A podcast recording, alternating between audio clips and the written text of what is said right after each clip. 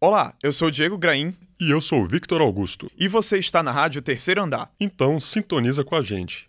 Que pesquisador ou pesquisadora da área de ciências humanas nunca se deparou com a famosa pergunta: Vocês pesquisam o que mesmo?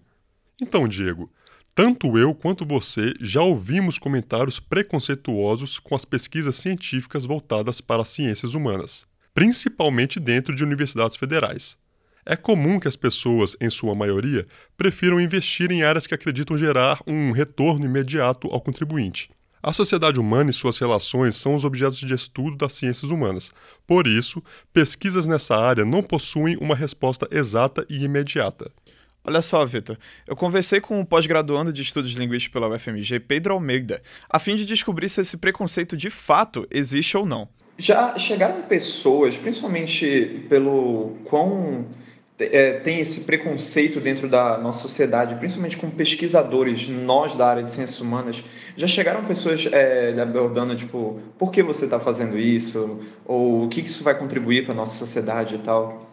Ah, desde a minha graduação, é, o caminho da graduação até a inserção minha no mestrado, eu tenho lidado com essa situação.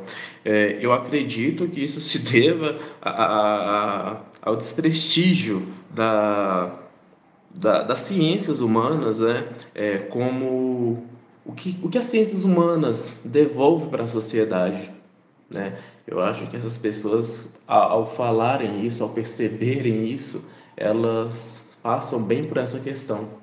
Pedro explica que as outras áreas de pesquisa possuem mais valor para o mercado do que outras. Há uma valorização do mercado que não acolhe é, prioritariamente as, as pesquisas e os trabalhos nas ciências humanas.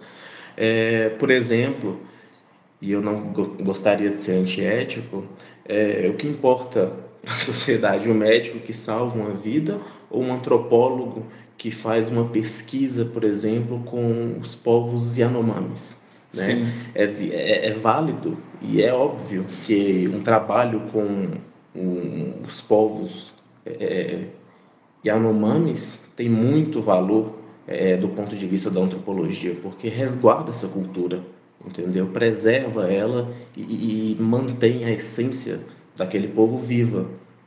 Não diferente do médico que salva Sim. uma vida, mas é ponto de vista. Mas o que dá retorno para o mercado? Eu acho que esse preconceito é, ele, ele vem por essa questão, o que tem valor para o mercado.